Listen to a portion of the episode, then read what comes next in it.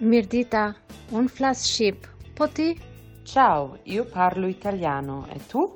Szia, én magyarul beszélek, és te? Ciao, ja govorim bosanski. Koji jezik govoriš ti? Salamu alaikum, ana nitkallam al-arabiyya. Sprachschätze, der Mehrsprachigkeitspodcast aus Köln mit Jana und Cedric. Hallo Jana. Hi Cedric. Ja, wir haben uns jetzt hier getroffen zu unserer zweiten Folge des Podcasts Sprachschätze. Und ich habe schon mal die erste Folge Probe hören lassen, die ist ja noch nicht veröffentlicht. Und äh, da habe ich direkt eine Frage an dich, die ich weiterleite. Denn ein Testhörer hat mich gefragt, warum denn jetzt eigentlich alle Menschen mehrsprachig sind. Das hast du nämlich gesagt. Da habe ich mir auch schon gedacht, dass da Rückfragen zu kommen werden. Das habe ich einfach mal so behauptet, einfach mal so im Raum stehen lassen. Und zwar bezieht sich das darauf, dass wir alle ja in unterschiedlichen Situationen auch eine unterschiedliche Sprache anwenden. Also wenn ich jetzt beispielsweise zu Hause mit meiner Familie am Tisch sitze, dann spreche ich anders, als wenn ich jetzt äh, in der Uni in einem Seminar mich zu einer Frage äußere. Das bezeichnet man als sprachliche Register. Beispielsweise würde ich in der Uni dann eher Bildungssprache anwenden und zu Hause eher Alltagssprache. Man kann aber auch mhm. sagen, dass alleine wenn jetzt jemand neben Hochdeutsch, soweit das überhaupt existiert, noch eine andere äh, sprachliche Varietät oder einen Dialekt spricht, schon dann kann man diese Person als mehrsprachig bezeichnen. Und darauf war das bezogen. Also in dem, in dem Sinne der weiten Mehrsprachigkeit, ne? Das ist dann so diese Begrifflichkeit, ähm, dass man da so einen weiten Begriff ansetzt. Ganz genau. Selamünaleyküm. Benim adım Ayşenur ve ben şu an Türkçe konuşuyorum. Ama Türkçe dışında Almanca, İngilizce, Rusça, Arapça ve Hintçe de konuşabiliyorum. Ja, ich habe mal wieder gar nichts verstanden, aber das hat sich wieder sehr, sehr schön angehört für mich. Vielen, vielen Dank. Das war unsere heutige Gästin Aisha Nur. Herzlich willkommen im Podcast Sprachschätze. Ja, magst du dich kurz vorstellen? Ja, gerne. Äh, ich heiße Aisha Nur. Ich bin 25 Jahre alt und äh, studiere derzeit an der Uni Köln ähm, Deutsch und Englisch auf Lehramt. Ja, und bin heute sehr glücklich, hier mit dabei zu sein. Das freut uns sehr, dass du da bist. Äh, ja, vielleicht haben wieder einige auch schon verstanden, was du eingangs gesagt hast. Und diejenigen, die das noch nicht verstanden haben, werden heute im Laufe des Gesprächs aber dahinter kommen, welche Sprachen du sprichst. Denn genau darüber werden wir uns mit dir unterhalten. Genau. Und Du hast ja auch, wie das ja unser Konzept ist, wie auch äh, der Gast in unserer letzten Folge es gemacht hat, im Vorhinein ein Sprachporträt gezeichnet und in diesem oder erstellt, du hast es jetzt nicht selber gezeichnet, sondern mit einem Programm sozusagen entworfen. Und in diesem Sprachporträt zeigst du sozusagen, welche Sprachen du alle kannst oder lernst. Letzte Woche, ähm, der Gast hat das in einer Art Video gemacht. Du hast jetzt wirklich ja so eine Silhouette von dir erstellt und die Sprachen daneben geschrieben. Und äh, ja, du hast es ja eben schon gesagt. Äh, vielleicht kannst du es jetzt nochmal so ein bisschen ausführlicher vorstellen, welche Sprachen du in dein Sprachportal reingepackt hast und ähm, ja, inwiefern du sie sprichst oder noch lernst, weil du hast auch gesagt, dass du äh, viele Sprachen gerade erst lernst. Ja, ähm, also ich spreche viele Sprachen, wie du schon sagtest. Ähm, allerdings habe ich natürlich eine Muttersprache, äh, die ist Türkisch. Äh, der Eingang eben gerade, der war auch auf Türkisch gesprochen.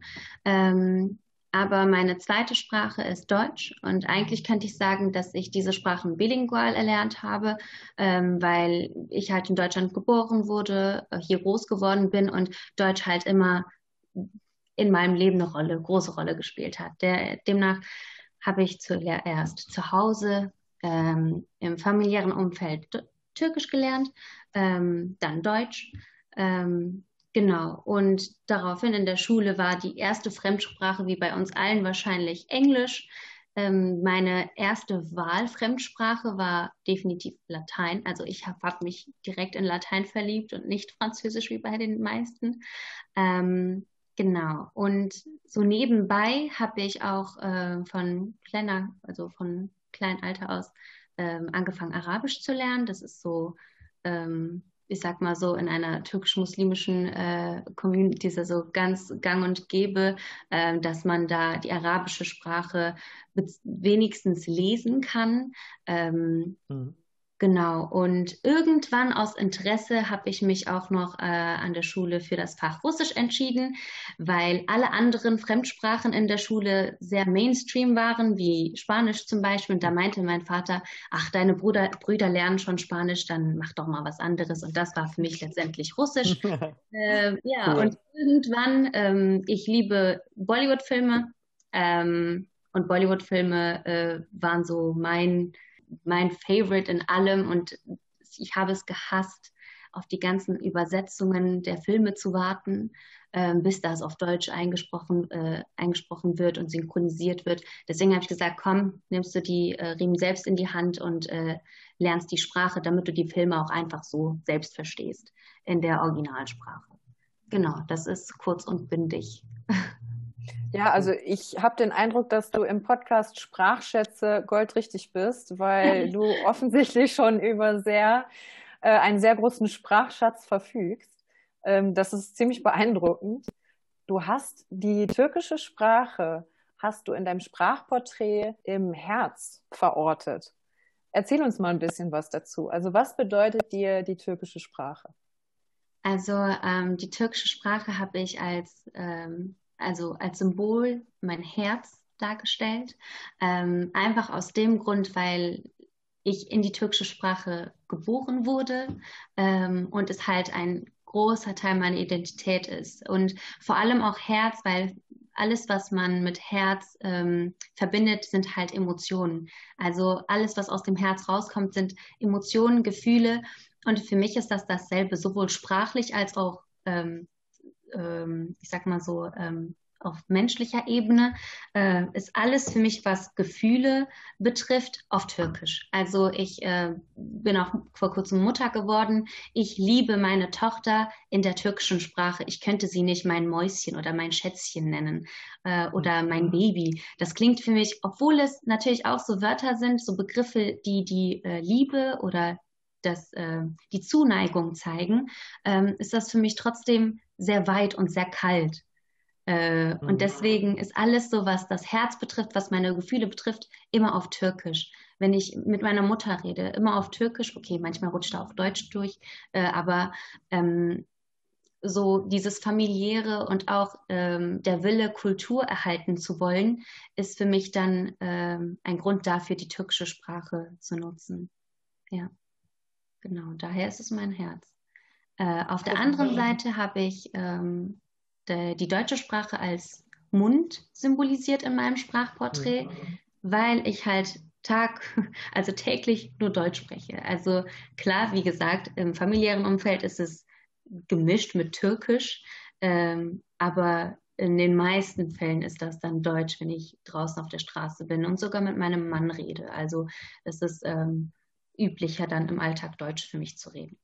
Ja, du hast das jetzt schon gesagt, dass es dann so ein bisschen üblicher ist für dich, Deutsch zu reden, auch wahrscheinlich, weil es halt, ne, weil es im Alltag einfach auch äh, dann mehr vorkommt, wenn es jetzt nicht gerade familiär bedingt ist.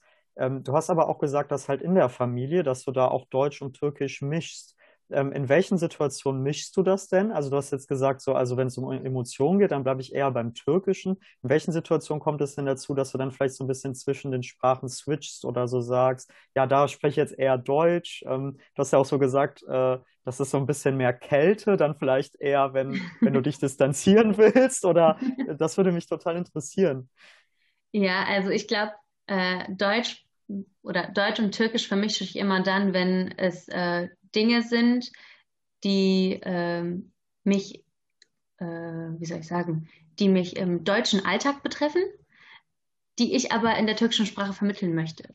Dann ist es meistens so, wenn ich in der Familie irgendwie, wenn meine Mama oder mein Vater über meinen Alltag erzählen möchte und sage, ja, heute habe ich in der Schule das und das gemacht, in der Uni ist das und das passiert, dann benutze ich die meisten Nomen, sage ich mal so, die, die großen Fachbegriffe immer auf Deutsch und der Rest hm. wird dann türkisch ausgeschmückt im Satz.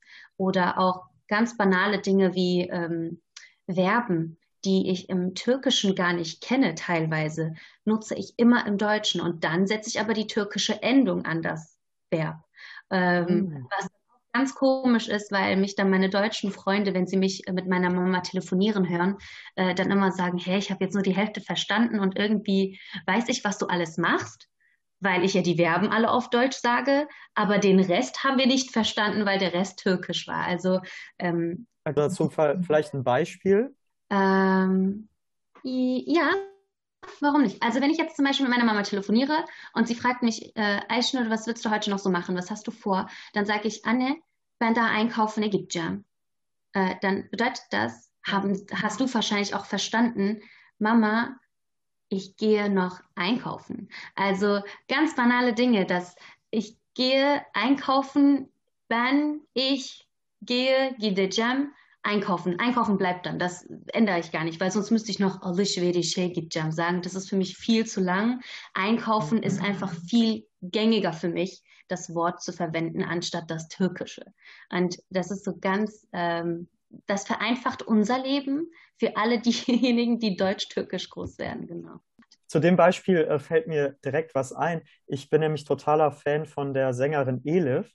Und mhm. äh, die hat mal in einem Interview gesagt, dass sie total oft Metaphern aus dem Türkischen nimmt und halt einfach eins zu eins auf Deutsch übersetzt und ja. das dann wiederum die deutsche Sprache und ihre Songs halt total bereichert, weil es halt ganz neue Bilder sind, die auch entstehen, ähm, die man dann vielleicht im Deutschen gar nicht so kennt, ne? Und dann mhm. aber diese beiden Sprachen auch repräsentieren. Ja, das ist etwas, was ich auch sehr schön finde. Ich finde das unheimlich bereichernd, auch für die deutsche Sprache, die ja jetzt nicht für ihre Blumigkeit bekannt ist. Äh, und das, was du gerade beschrieben hast, Cedric, das beobachtet man ja nicht nur in der Lyrik oder im Songwriting, sondern das findet sich auch schon beispielsweise in der Jugendsprache wieder. Also man hört ja immer wieder auch so Sätze wie äh, ich küsse deine Augen oder ich küsse dein Herz, um sich zu bedanken. Ne? Also beispielsweise, wenn äh, ein Kumpel einem Getränk ausgibt. Dann werden Herzen und Augen geküsst. Und das sind ja einfach, ja, direkte Übersetzungen aus der arabischen Sprache in dem Fall, glaube ich. Ich kann jetzt das Original nicht wiedergeben. Äh, aber gibt es das auch in der türkischen Sprache, Eiche? Dass dieses Ich küsse deine Augen, ich küsse dein Herz, könnte man das da auch direkt übersetzen? Ähm, ja, im Türkischen, im Türkischen verwendet man eher Saul, also ähm, bleibe recht also bleibe recht auf. Mhm. Genau, also Saul wäre Saul und benutzt man eher als äh, ein Pendant von Danke. Ah, interessant. Da habe ich wieder eine türkische Vokabel gelernt. Was ich mich noch gefragt habe, du hast ja erzählt, dass du erst Türkisch und dann Deutsch gelernt hast. Klar, Türkisch zu Hause mit den Eltern, mit der Familie. Und meine Frage ist, wann genau du Deutsch gelernt hast. Ich habe nämlich von einigen aus meinem Umfeld auch gehört, die nicht Deutsch als Familiensprache haben, dass sie einfach keinen Kindergartenplatz bekommen haben, obwohl sie in Deutschland geboren sind. Und dann ja erstmal Deutsch von Kindern gelernt haben, mit denen sie auf der Straße gespielt haben und dann formell tatsächlich erst mit Eintritt in die erste Klasse. Wie war das bei dir? Äh, ja, ich habe schon im Kindergarten Deutsch gelernt und gesprochen. Okay. Ich habe auch zwei ältere Brüder, die meine Eltern sprechen auch beide fließend Deutsch. Von daher ähm, klar, unsere Sprache im Haus war immer türkisch. Meine Mama hat da auch sehr äh, großen Wert drauf gelegt, dass das auch strikt eingehalten wird. Ähm, aber meine Brüder haben unter sich auch immer Deutsch geredet. Und äh, wenn wir draußen einkaufen waren, wurde ja auch Deutsch geredet. Demnach konnte ich auch schon vor dem Schuleintritt Deutsch, ja. Ja, dann vielen Dank erstmal äh, bis hierhin für den Einblick in deine Herzenssprache Türkisch. Wenn du magst, würde ich einmal zu deinem Sprachporträt zurückkommen. Wir können ja vielleicht später nochmal auf Türkisch auch zurückkommen. Aber ich habe da gesehen, dass du einen Hut trägst. Magst du uns dazu mal ein paar Worte sagen? Gerne, also ähm, das ist ein akademischer Cappy, ein Cap, den man so kennt und in die Luft wirft. Ähm, dazu habe ich mir die Sprache Englisch notiert ähm, und zwar ganz einfach aus dem Grund, äh, dass ich die Sprache Englisch studiere ähm, und sie für mich auch so ein Zeichen für ähm, einen akademischen Abschluss einfach darstellt. Also wenn du Englisch kannst, Englisch sprechen kannst, ähm, und das auf einem guten Niveau, dann bist du auf der, bist du irgendwie, ähm, der, dieses Gefühl hatte ich äh, dabei, ähm, dass du in der wissenschaftlichen akademischen Welt viel anerkannter bist und auch so aufgenommen, wahrgenommen wirst. ähm, deswegen habe ich das, ähm, glaube ich, als akademischen Cap dargestellt. Und ich hatte mir auch dazu notiert das Wort Marvelous. Ähm, Marvelous war, ähm, ist so äh, eins der ersten Wörter gewesen, die ich im Studium gelernt habe, äh, obwohl ich auch schon davor Englisch sprach. Also in der Schule lernt man ja sehr lange, äh, für eine sehr lange Zeit Englisch, aber Marvelous war so das ähm, Synonym für gut, sehr gut, prima, aber auf sehr, sehr gehobener englischen Sprache. Also das, äh, das hatte ich von meiner Dozentin äh, damals gelernt im ersten Englischseminar und daher benutze ich ab jetzt immer Marvelous, wenn ich so jemanden sehr groß loben will. Ähm, und genau, und ähm, damit verbinde ich das dann halt. Das cool. fand ich auch äh, sehr witzig, weil meine Englischlehrerin, das war wirklich so ein Wort, so ein wiederkehrendes Wort von ihr. Ich habe sie genau im Ohr, wie sie sagt, marvelous. Ich finde, das ist auch einfach ein sehr, sehr wohlklingendes Wort, marvelous. Genau. ja, und ja. das passt auch einfach, also was du gesagt hast, ist ja auch wieder interessant, dass so das Englische total die Domäne in der Wissenschaft auch äh, geworden ist. Auf jeden ist, ne? Fall.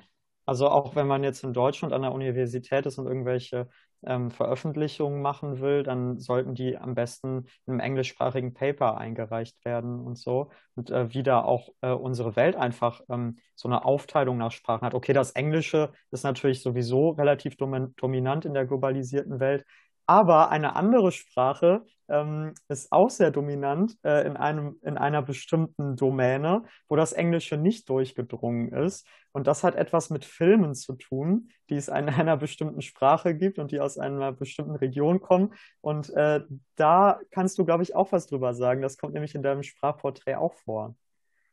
Genau, ähm, zu den Filmen äh, hatte ich, glaube ich, eben gerade auch angesprochen. Ich bin ein Bollywood-Liebhaber, also eine Bollywood-Liebhaberin. Ähm, seit meiner Kinder Kindheit schaue ich eigentlich nur noch Bollywood-Filme und ähm, die Sprache Hindi habe ich mir auch äh, tatsächlich selber beigebracht. Also ja, äh, mal mehr, mal weniger. So, ähm, es, äh, ich habe mir Freundinnen gesucht. Äh, ich bin wortwörtlich ähm, irgendwelchen indisch, es war jetzt, als Kind denkt man da sich nicht Großes bei, aber ich bin einfach Leuten, die indisch aussahen für mich, damals als Jugendliche, äh, bin ich einfach hinterhergelaufen und habe gesagt, hey, sprichst du Hindi? Oder sprichst du diese Sprache? Kannst du mir helfen? Und dann hat sie, hat das eine Mädchen sogar im Gymnasium geantwortet, ja, ich spreche die Sprache. Und dann habe ich sie ge gefragt, könntest du mir in der und der Pause ein bisschen beibringen? Und dann hat sie zugestimmt. Da haben wir uns irgendwie zwei, dreimal in der Woche in der Pause getroffen. Und dann hat sie mich immer kontrolliert mit den Sätzen, die ich mir selbst beigebracht hatte, irgendwie aus Liedern und aus Filmen. Ähm, irgendwann in der stressigen Abiturphase habe ich äh, mir dann selber so Selbstlernsets gekauft. Also es gibt ja diese riesen Bücher mit CD und Arbeitsheft. Ähm, da war ich in Meiersche im, im Buchwarenladen und ähm, habe dann einfach dieses ähm, Lernset geholt und habe mich dann tatsächlich mit Grammatik und mit Alphabet ähm, hingesetzt und das gelernt. Und ich war damals 17. Also es war für mich schon, ich hatte viele Freundinnen, die gesagt haben, hey, warum machst du das in deiner Freizeit? Warum lernst du das? Und für mich war das damals ein großer Gewinn, weil ähm, ich langsam angefangen hatte, die Filme selbstständig zu verstehen, ohne Untertitel. Und das war für mich so ein, ähm, so ein äh, positiver Verstärker damals. Ja, mhm. deswegen ähm, konsumiere ich diese Filme gerne, ich äh, lese sie gerne, ich äh, schaue sie gerne, genau. Und dann hast du dir einfach auch mal ein komplett neues Schriftsystem angeeignet. Genau, also das Schriftsystem, da kann ich jetzt vielleicht auch den Übergang zur arabischen Sprache machen. Ähm, das Schriftsystem war für mich echt einfach äh, zu erlernen.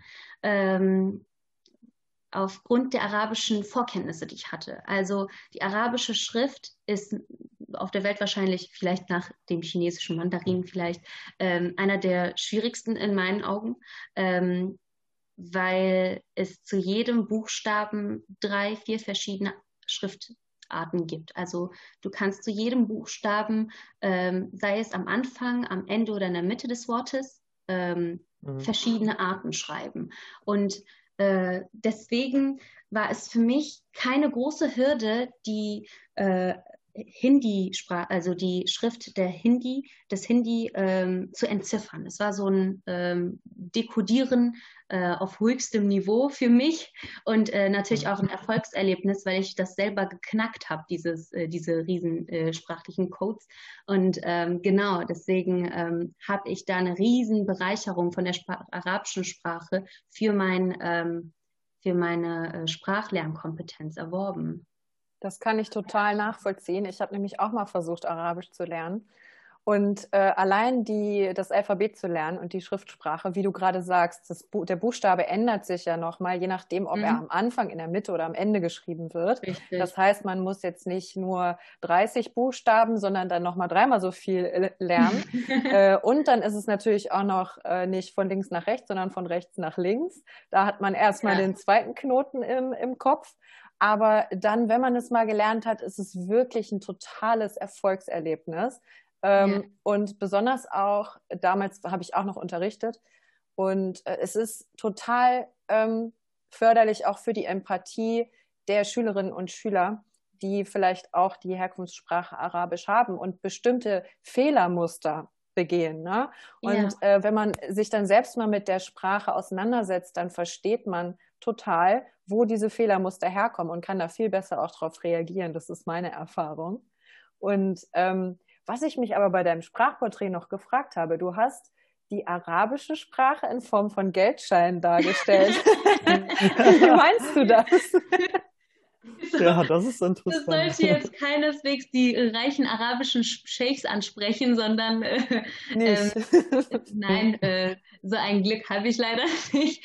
Ähm, nee. Also ähm, wie ich schon sagte, die arabische Sprache bereichert mich und Geldscheine sind ja symbolisch für Reichtum ähm, gesehen und ähm, deswegen äh, habe ich mir gedacht, wenn die Sprache dich bereichert, sowohl ähm, im alphabetischen, also das alphabetische Lernen, als auch äh, den äh, Wortschatzerwerb äh, für viele andere Sprachen, also sei es die türkische Sprache oder auch Hindi, ähm, hat mich das in jeder Hinsicht ähm, bereichert. Und deswegen habe ich gesagt, gut, wenn ich reich werde, dann habe ich ganz viel Kohle in der Tasche, also äh, stecke ich da diese Geldscheine an. Ich finde es interessant, wie du sagst, dass äh, ja, wie die Sprachen so zusammenhängen und auch das Lernen zusammenhängt, dass du dann sagst, ja, die arabischen Schriftzeichen haben mir total weitergeholfen ähm, beim Hindi-Lernen und so weiter. Äh, hast du das Gefühl, dass es dann auch immer besser wird, also dass du immer schneller im Lernen wirst, je mehr du dann in den jeweiligen äh, Sprachen, die du jetzt genannt hast, dann weißt? Ja, definitiv. Also der, man hat ja äh, ganz viele verschiedene Boxen im Gehirn, äh, stellt man ja gerne so da, ganz viele verschiedene Schachteln, die du ähm, eingespeichert hast mit der Zeit, mit dem Spracherwerb oder mit dem allgemeinen Lernprozess von irgendetwas. Und jedes Mal, wenn dann etwas Neues kommt, äh, reflektierst oder greifst du auf diese Schachteln zurück und schaust dir erstmal das an, was du im Gehirn hast, was du schon als eingespeichert hast. Und für mich war das so, als ich Hindi gelernt habe, habe ich die Schriftzeichen definitiv wegen der, des Arabischkenntnisses ähm, leichter erworben. Natürlich, es sind nicht die gleichen und das, ähm, die Schrift ist nicht gleich, aber das System dahinter war für mich sehr ähnlich, also konnte ich sehr gut übernehmen. Vom Wortschatz her habe ich aus dem Arabischen definitiv mein Türkisch verbessert, weil ich viel mehr Fachbegriffe im Türkischen verstanden habe. Ich konnte durch die arabische Grammatik ganz viele ganz, ganz viele türkische Wörter auf, äh, den, ähm, auf die Grundform äh, zurückführen und sie mhm. übersetzen. Äh, obwohl ich mit Türkisch groß geworden bin, habe ich durch die arabische Sprache gelernt, dass ich eigentlich vieles noch nicht weiß und viele Wörter mir fehlen ähm, in meinem Wortschatz. Und ähm, deswegen ähm, finde ich das definitiv, äh, stimme ich dazu, dass ähm, die Sprachen aufeinander bauen und es auch einem im Lernprozess viel, viel mehr erleichtern. Wo wir gerade über Erfolgserlebnisse gesprochen haben, als du vorhin das Beispiel genannt hast zu Unterricht geben, hast du das Wort Dars benutzt auf, auf Türkisch, ne? Genau, ist ein Farsi-Wort. Da hatte ich ein kleines Eine Erfolgserlebnis, weil ich ja. das verstanden habe, weil ich das im Persischen gelernt habe. Ja. Also ja, das macht einfach auch total Spaß, ne? wenn man dann wirklich mal ähm, eine Sprache gelernt hat und merkt, hey, ich verstehe aber jetzt auch noch in zwei, drei anderen Sprachen auf einmal viel mehr Wörter. Ne? Ja. Aber ich glaube tatsächlich, dass Ders, ich habe mich eben gerade versprochen, aus dem Arabischen kommt. Der Ursprung ist sein. nämlich Derase und zum Beispiel das Wort Madrase, da kommt auch nochmal, da kommen die drei äh, Konsonanten D, R und also Derase vor, ähm, bedeutet Schule, Madrase, also der Ort, wo man lernt, wo man übt. Und äh, es sind so viele verschiedene, es gibt so viele verschiedene Wörter, die man nur aus diesen drei Buchstaben kombinieren kann und man einen riesen Wortschatz daraus ähm, erhält. Ja, und ich finde, man merkt auch ganz doll, mit welcher Leidenschaft du über deine Sprachen sprichst. Und ja, was glaubst du, was ist es? Woher kommt diese Leidenschaft für das Erlernen von Sprachen? Was treibt dich da an? Ja, ähm, mein Opa pflegte zu sagen, äh, bir insan, bir lisan. Also ein Mensch ist eine Sprache. Also eigentlich müsste man das andersrum sagen, aber irgendwie ähm, hat er das immer in der Reihenfolge gesagt. Also wenn du eine Sprache lernst, bist du ein neuer Mensch. Und dieser neue Mensch erwirbt die neue, eine neue Kultur, eine neue Mentalität, eine, also aus dieser Sprache hinaus kommt alles Mögliche raus und du, da entwickelt sich ein neuer Mensch. Und es ist tatsächlich so, ähm, ich habe, ich bin vor kurzem umgezogen und auf einmal hatte ich pakistanische Nachbarn und ähm, ich habe die als die ihre Kinder im Garten gespielt haben, habe ich verstanden, worüber sie geredet haben. Also nur mal so, Hindi und äh, Urdu, also die pakistanische Sprache, ähneln sich sehr. Und da habe ich einige Wörter verstanden und da hat es mich so erfreut, dass ich die Kinder verstanden habe. Dann bin ich zum Nachbarn gegangen. Wir hatten vor einigen, äh, vor einigen Wochen jetzt unsere Festtage. Da habe ich denen auch noch ihre Festtage ähm, ihre Festtage gefeiert und ähm, habe die dann begrüßt und in ihrer Sprache und da waren sie so, hä, krass, du verstehst uns ja. Und dann haben die mich eingeladen und äh, da habe ich was dazu bekommen, habe ein bisschen äh, mit denen geredet. Natürlich kannte ich nicht ganz flüssig jetzt mit, reden, mit den Reden, die äh, das Gespräch lief dann am Ende doch mehr auf Deutsch ab, aber ähm, ich wurde da eingeladen. Ich war dann ein Teil von denen für diesen kurzen Moment und da habe ich einfach gemerkt, wow, okay, du wirst so angenommen, weil du ein Teil von ihnen bist.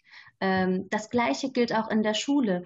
Ähm, ich, wir haben einen neuen Schüler bekommen. Er, äh, seine Muttersprache ist Russisch und er ist sehr, sehr zurückgezogen. Er äh, hatte sehr große Schwierigkeiten, ähm, sich in der Klasse anzupassen. Ist teilweise immer noch so. Also er hat große Lernschwierigkeiten. Dann kommt noch darauf, darauf dass er ähm, diese Bindungsangst ähm, hat ein wenig in der Klasse.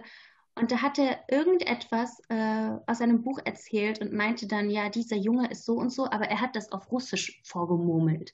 Und dann äh, habe ich ihm gesagt, ah, dieser Junge, ich habe nur das junge Mautschik verstanden und war so, und dann hat, dann ist er sofort aufgesprungen und hat gesagt, hä, du verstehst mich? Ich so, ja, nicht ganz, aber ein wenig. Und dann hat er mit mir eine Bindung aufgebaut und jetzt ruft er mich meistens immer und sagt, Frau Yilmaz, ich habe eine Frage, dies und das. Also ähm, es öffnet Türen.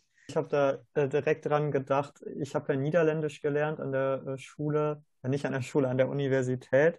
Und ähm, gerade beim ersten Teil, wo du gesagt hast, äh, was dein Opa gesagt hat, dass es dann irgendwie so komplett eine neue Kultur auch eröffnet und so Einblicke. Ich habe manchmal das Gefühl, dass ich dann richtig auch mitfühle und mich teilweise selbst auch total identifizieren kann, wenn was in den Niederlanden passiert oder wenn, wenn es da irgendwas zu feiern ähm, gibt oder so, dass es dann wirklich so ein, also ein Teil von einem selber wird, ne? dass man das gar nicht mehr so distanziert betrachten kann. Und dann war ich auch eine Zeit dort an, und habe an der Schule unterrichtet und ähm, irgendwie ja, verändert das einen wirklich, ne? weil man eine komplett neue Blickweise auch auf ganz viele geschichtliche Dinge und so. Ich muss ja jetzt sagen, die Niederlande sind ja ein Land, das uns, das uns relativ ähnlich ist, also wahrscheinlich ähnlicher als manch andere Kultur, schon allein durch die geografische ähm, Lage. Aber das kann ich auch nur genauso bestätigen.